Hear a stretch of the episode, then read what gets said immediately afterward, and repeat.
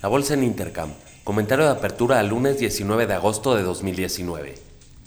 En México, a las 9 de la mañana el gobernador de Banjico, Alejandro Díaz de León, habla en un evento en la Ciudad de México, este sobre sistemas de pago y nuevas tecnologías.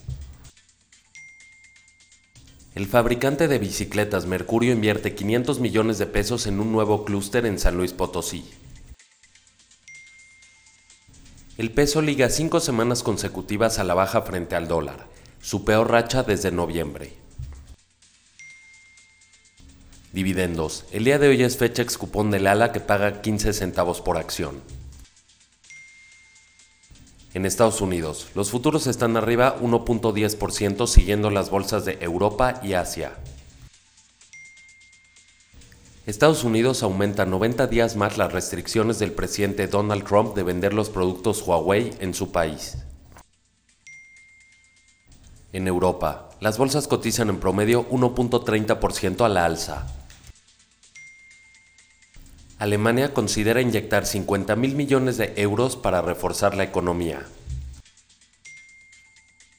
En la eurozona el dato de inflación marginalmente peor a lo esperado, ubicándose en menos 0.50% contra menos 0.40% esperado mes a mes y año a año en 1% contra 1.10% esperado. En Asia, el Nikkei cerró arriba 0.71%, Hang Seng arriba 2.17%. La bolsa de Shanghái cerró con un importante avance del 2.10%. En Hong Kong, la tasa de desempleo se ubicó en 2.90% contra 2.80% esperado. La tasa de interés compuesto se ubicó en 0.94% desde 0.95% dato anterior. Commodities. El barril de petróleo West Texas Intermediate cotiza en 55.17 dólares por barril. Esto es un avance del 0.55%. La mezcla Brent a la alza 0.58%.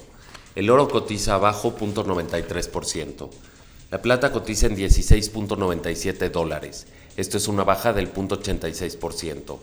El cobre a la baja 0.12%. El tipo de cambio se ubica en 19.6948. Que tengan una excelente semana.